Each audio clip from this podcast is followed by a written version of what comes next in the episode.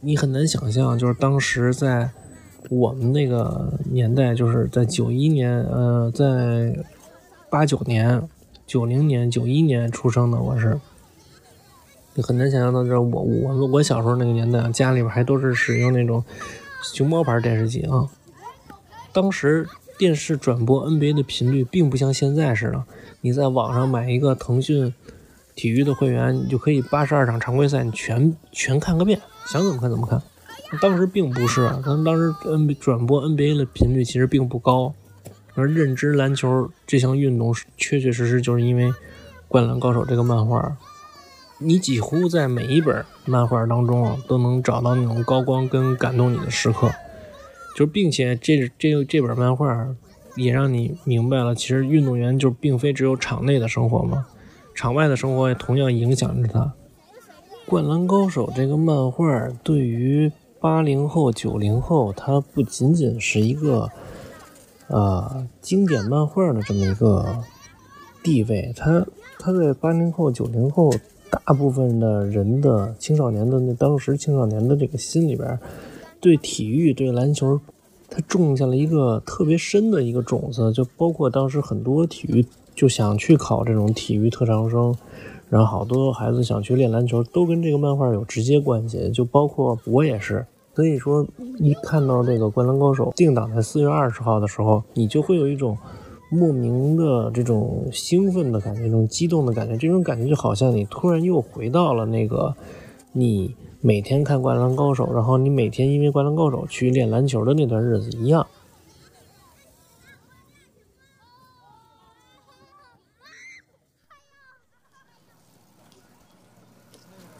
第一次接触《灌篮高手》的时候，应该是在上小学三年级，我印象特别深，就是小学三年级的时候会有各种各样的。课外班开始出现了，然后呢，学校里边也会有这种，就是篮球队开始招生。嗯，那个老师会告诉你说，如果你以体育特招生的身份进入到区重点的初中，会更容易一些啊。但是你需要在校篮球队里边，从三年级就开始训练，然后呢，去参加北京市的一些比赛什么的。然后当时我记得，一开始电视上没有。电视台去固定放那个《灌篮高手》，都是通过一个点播台，然后每天守在那个点播台前面，然后就看人家移动着那个点播的那个按钮，就特别在心里边许愿，就特别希望他能够点那《灌篮高手》。在那个点播台看完了《灌篮高手》之后，回到学校里边跟同学们讲，然后就讲这个《灌篮高手》有多厉害，有多热血，然后讲里边的人物什么的。其实当时还不太懂，呃，所谓的画工啊，或者说内容情节啊什么的，但是。就只是单纯的被樱木花道那种热情啊、那种冲劲儿所感动到了，而且就是被他所就是呈现出来的那种篮球的氛围所感动到了啊，所以跟小伙伴分享的更多是他呈现的那种篮球氛围吧啊，他们对篮球的那种喜爱，因为当时我们在那个年纪对篮球的喜爱也真的是非常纯粹的。一直到初中的时候吧，一直到就是一，其实从小学三年级一直到初中，《灌篮高手》这部漫画其实一直都是在校园内都是比较，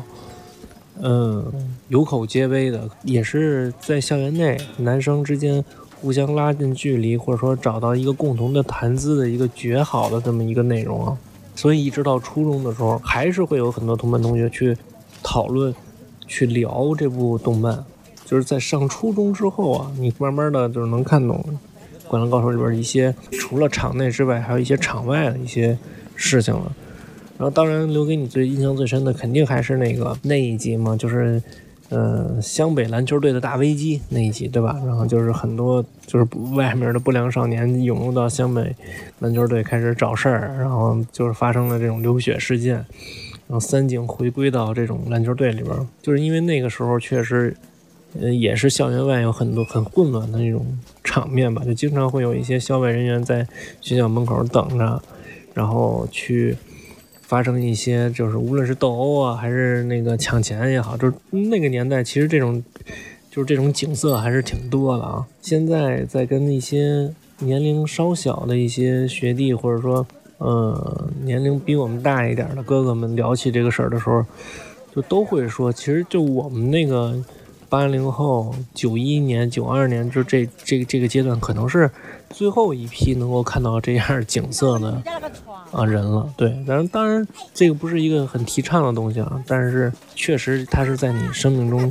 确确实实曾经真实出现过的这么一个事情。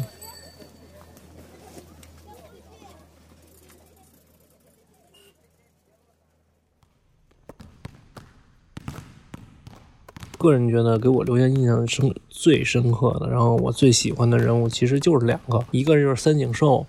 这个三井寿就不用多说了，就是所有人喜欢的点其实大概都差不多，就是因为他浪子回头，或者说他在这个篮球生涯的中间有过一段跑偏的这么一段经历，然后最后他又绕回来了，那大家喜欢他的原因其实都大同小异。另外一个我最喜欢的人物其实就是安西教练，因为安西教练在这个剧本里边，他的整个的一个人物也是是两就是两个极端的走的。直到这个这部动漫到最后的时候，大家才知道哦，原来这个胖胖的发福的，然后面容憨态可掬的这么一个教练，其实在年轻的时候，大家都管他叫白发魔，就是他曾经他最得意的门生，然后因为受不了。他完了之后，跟他之间的关系持续恶化，自己跑到美国去了，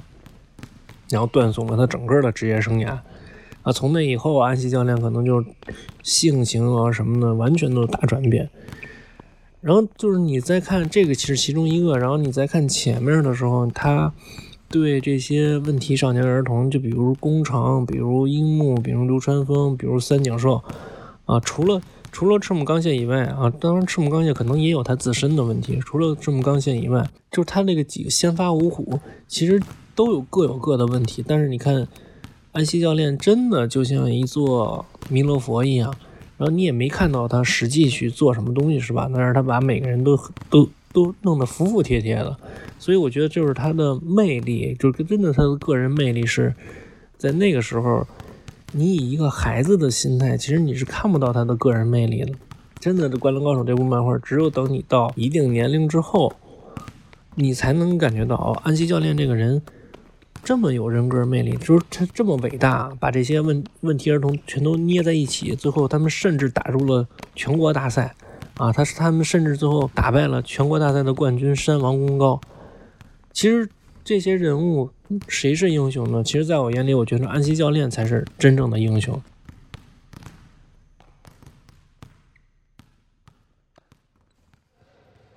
在我的青春时代，有没有这样的就是灵魂导师出现呢？现在想想，其实每个人在他自己的青春时代，可能都会有这样的灵魂导师出现，只不过我们在当时可能没有意识到，或者说。我们没有去，呃，去觉得那个灵魂导师说的话是对的。那在我比较青春的那段岁月里边，我觉得。我们当时有一个班主任是教语文的，叫叫姓石的石老师，叫石头的石啊，我还记得他的名字叫石如玉，我记得特别清楚。然后我们班主任，因为当时我上初中的时候也特别叛逆，也比较不听话，偏科也比较严重。你像数学什么化学，就是理科吧，就真的是完全就听不进去的那种，完全没有办法，就是偏科极其严重。石老师就跟我说，如果你实在听不下去这个课的话啊。说我给你推荐几本书，啊，你可以在数学课上、跟化学课上或者物理课上，你可以看这些书，但是你不要干扰到其他同学，你自己偷偷看。是什么书呢？是莎士比亚，啊，是福楼拜，是莫泊桑。就是我当时一就是养成了一些阅读的习惯，就是并不是说自己如何如何，就是说能够坚持到现在，还能够保持一定的阅读习惯，我真的要感谢我初中的时候的那个语文老师，就我们那个班主任。我们那个班其实真的有时候你感觉真的很很很混乱，也是问题儿童扎堆儿的那种。你现在翻过头来去想，就在我在初中生活的时候，你感觉到你每天都好像是在背着炸药桶去上学一样。就随时，你感觉你的就被点燃了，爆炸了，就没有从来没有那种心情很平静，然后去沉入到一个就是完全沉浸到一个事儿里边，就直到石老师跟我说说那个，如果你那个理科的课实在是不想学或者听不懂的话也没关系，我给你推荐几本书，你去看这些人写的东西，啊。啊，你去看一看。然后我就开始看，就是开始看第一本，一开始还觉得这有点费劲啊，然后咬着牙开始看，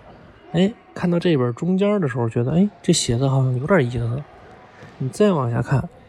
哟，这个写的真的挺好的。然后你看第二本、第三本，完了慢慢的你就开始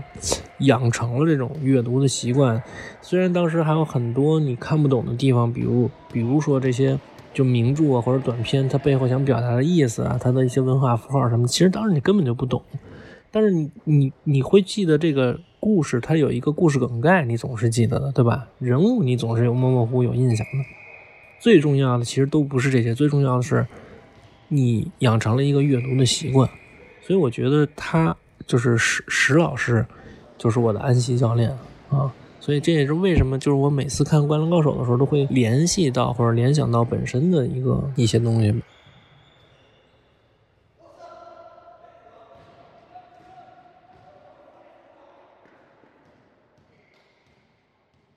就为什么我们讲说《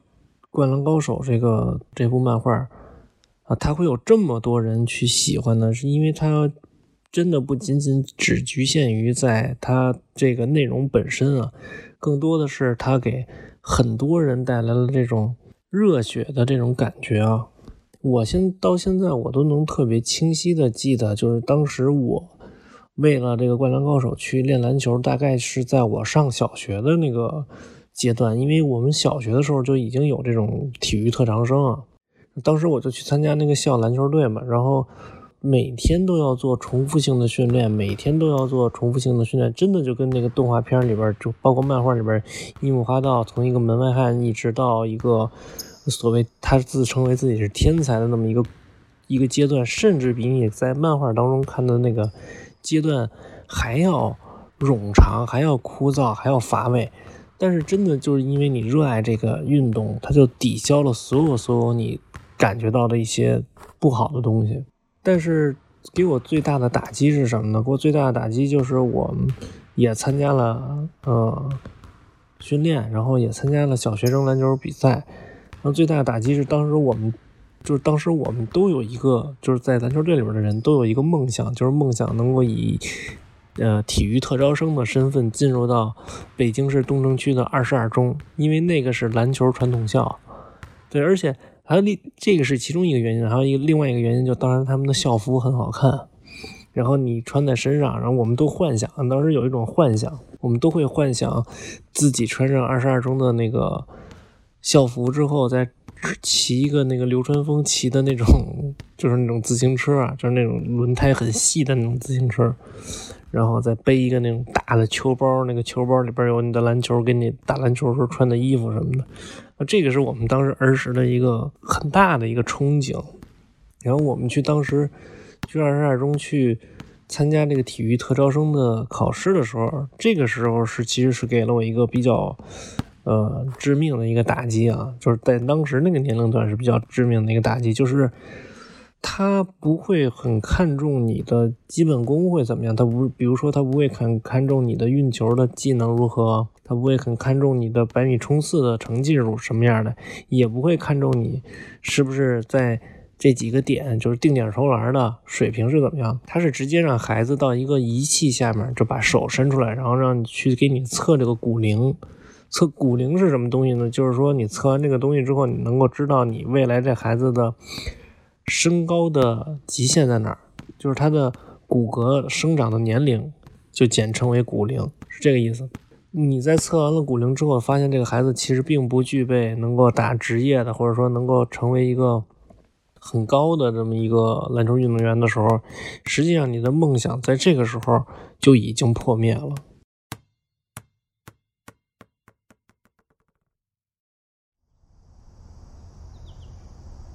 从我的视角来看，我觉得最重要的一点是什么呢？就是《灌篮高手》这部漫画之所以能让人长久的喜欢，最重要的是它没有遵循成年人的法则。什么是成年人的法则呢？我给大家讲一个，就是特别逗的事儿，这大家也很多也都知道啊。就在那个之前，网上有很多恶搞的那种，说那个你会怎么跟你的领导打篮球？然后呢，就会你看在各种视频网站上，你会看到那种。像许家印他们那个就是公司啊，很多人跟许家印打篮球，你看好多人运球运到前场了，马上就要能上篮了，哎，不上篮等着，等许家印慢慢悠悠的过来了，把球传给徐总，让徐总投，哎，这就是成年人的法则。我这个我给大家讲一个，就是我我切身的案例吧，就是现在想想挺逗的，挺想笑的。就我那会儿刚刚参加工作，大概是六七年前吧，在三星电子，就这种韩国企业，它比中国企业更看重这种按资排辈、论论资排辈吧，嗯，更看重这种就是虚与委实的这种这种关系吧，啊，就是那种关系。然后更就说白了，是更更拍马屁一点。这这更更虚伪、更做作一些吧，就说实话。但是你刚踏入社会的小孩，你不懂。然后每周三有那种下了班之后有这种所谓的，就是嗯公司的呃篮球团建啊团建，说是团建，其实就是一块打打篮球什么的。没有领导在的时候还好。然后那天呢有领导在。我也没跟他客气，你知道吗？上去就是一顿突破，完了他要投篮就上去一顿大盖帽，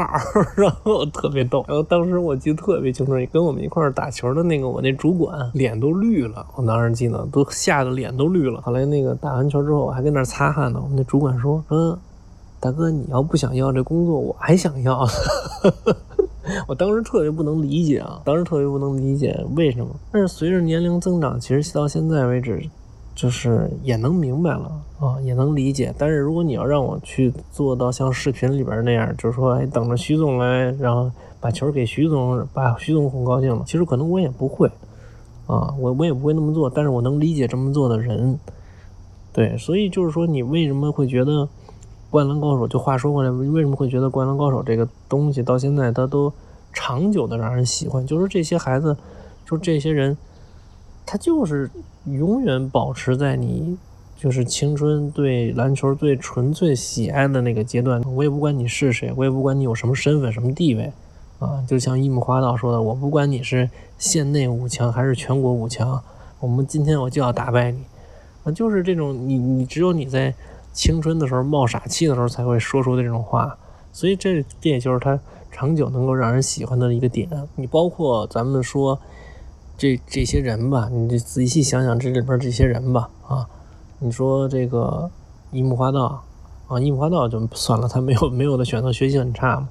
咱们就说流川枫啊，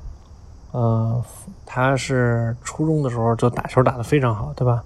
然后宫城良田、三井寿啊、赤木刚宪这几个人，咱说实话，他哪一个人他没有他没有更好的选择呢？如果他们聪明一点对吧？咱们不用“社会”这个词儿，因为毕竟他们在漫画里的人生，其实他们也就是十六七岁啊。但凡他们聪明一点圆润一点